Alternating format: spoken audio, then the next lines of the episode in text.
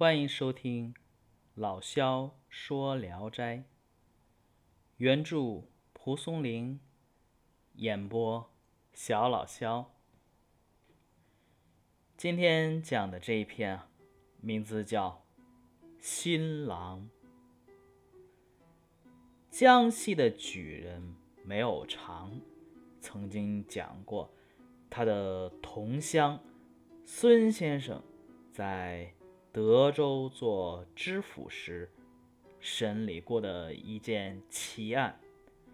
好家伙，这个关系还挺复杂。又是听别人说，别人还是听朋友说的，朋友还是自己审过的。好，不吐槽了啊，书归正传。听说过这么一件奇案。起先呢，一个村子里有户人家为儿子娶媳妇，新媳妇接入家门以后呢。村子里的亲戚邻居都来祝贺。当喝酒喝到一更过后，新郎从房里走了出来。他看见新媳妇啊，穿着鲜艳光彩的衣服，快步的转到房子后面去了。他对新媳妇起了疑心，就紧跟在他身后追了过去。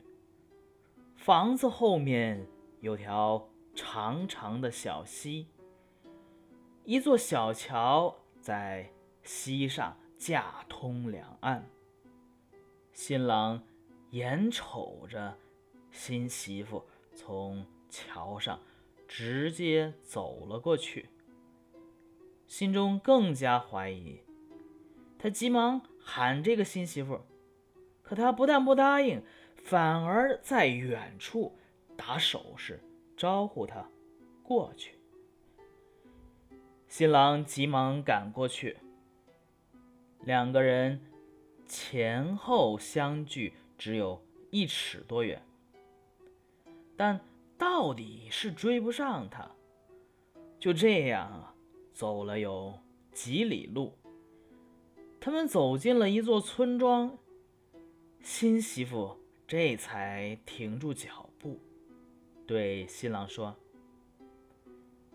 你们家冷冷清清的，我住不惯，请你和我一起暂时在我家住上几天，然后我们再一起回家看望你父母。”说完，他取下头上的簪子，哒哒的叩打院门。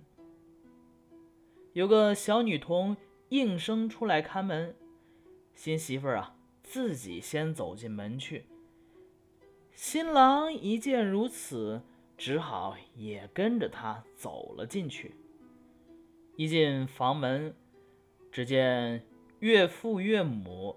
都坐在堂上，他们对新郎说：“我们的女儿从小娇惯，一时一刻也没离开过我们身边呢。一旦离开家，心里啊总会悲伤难过。如今他同你一块儿回来了，宽慰了我们的惦念之心呐。住上几天。”我们一定送你们两个人回家。说完呢，就为他们清扫房间，准备好了床铺和被褥。这样呢，新郎便在这里住了下来。反过头，咱们再说那一边，新郎家中的亲朋好友见新郎。走出门去，好长时间也没有回来，便一同去寻找他。新房里面呢，只有媳妇儿一个人在，也不知道新郎去了哪里。从此以后啊，新郎家中的人是远寻近访，都毫无消息。公婆呀。伤心的是眼泪不断的流，以为儿子呀一定是不在人世了。这样过了将近半年的时间，儿媳妇家呢，悲伤于女儿没有配偶，就向新郎的父亲请求，想把女儿啊改嫁出去。新郎的父亲心中更加悲痛，说道：“我儿子的尸骨衣裳都没有见到，无法验证。”怎么就知道我儿子一定是死了呢？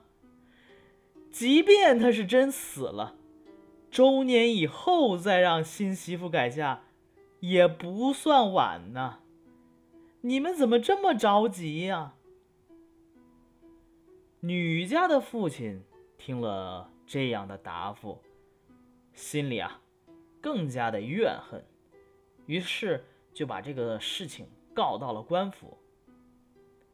孙先生听了女家的控告，感到这个案子的情节十分离奇，但一时却无法下手解决，就判定啊，让女家等待三年，吩咐官府立案后，孙先生打发他们两家回去了。再说这个新郎。新郎住在新媳妇家里，受到了他家人的热情款待。新郎每次和这个媳妇啊商量回家的时候，他也都答应了下来，却总是拖延着不肯立即启程。这样一拖再拖，就住了半年多的时间。新郎心里啊。很犹豫，徘徊，怎么想都安不下心来。可你想啊，哪有这样的呀？在呃岳父岳母家一住住半年多，他准备啊自己一个人回家去。但新媳妇儿坚决要把他留下来。突然就有一天，全家上上下下都慌慌乱乱的。好像有什么紧急的危难要降临似的，岳父急急忙忙的对新郎说：“我们本来想再过两三天就送你们夫妇一起回家去，没有料到啊，还没有为你们准备好礼品行装，忽然间家门就遭遇了凶祸之事，不得已啊，即刻就先送你回去吧。”于是呢，岳父把他送出大门。刚刚送到门口，岳父就转过身，急忙回去了。临别时的应酬举动都是匆匆忙忙的。新郎呢，正想找回家的路，回过头再一看，岳父家的宅院不见了。只看到有座高高的大坟，新郎大吃一惊，找到路便急忙回家。等到家以后呢，详细的说明了事情的前后经过，并与啊家人到官府禀报了事情的原委。孙先生把女家的父亲招来。告诉了他新郎出走的原因，又劝说了一番。女家呀，就又把女儿送到了新郎家。直到此时啊，这一对夫妇才算是真正的得以成婚。好，这一篇啊就讲完了。中国古代的公案题材啊。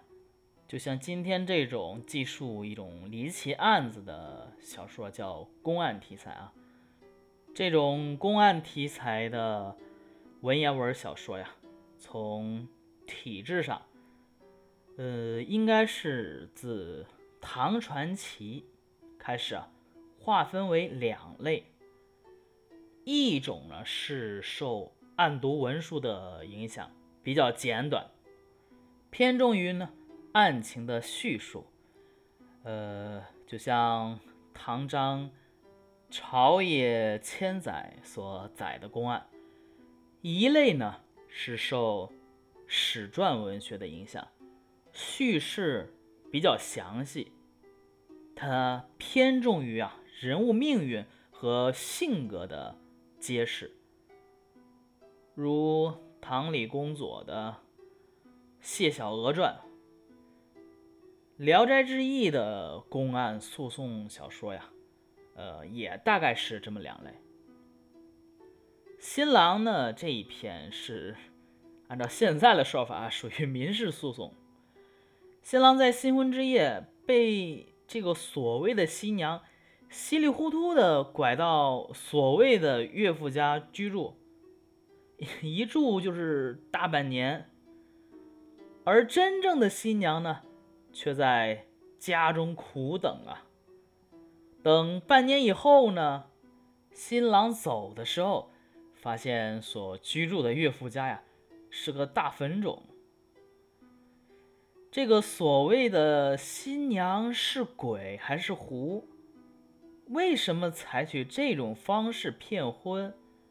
案件啊，留下了许多迷惑的地方。我感觉啊，这个事情不是特别可信。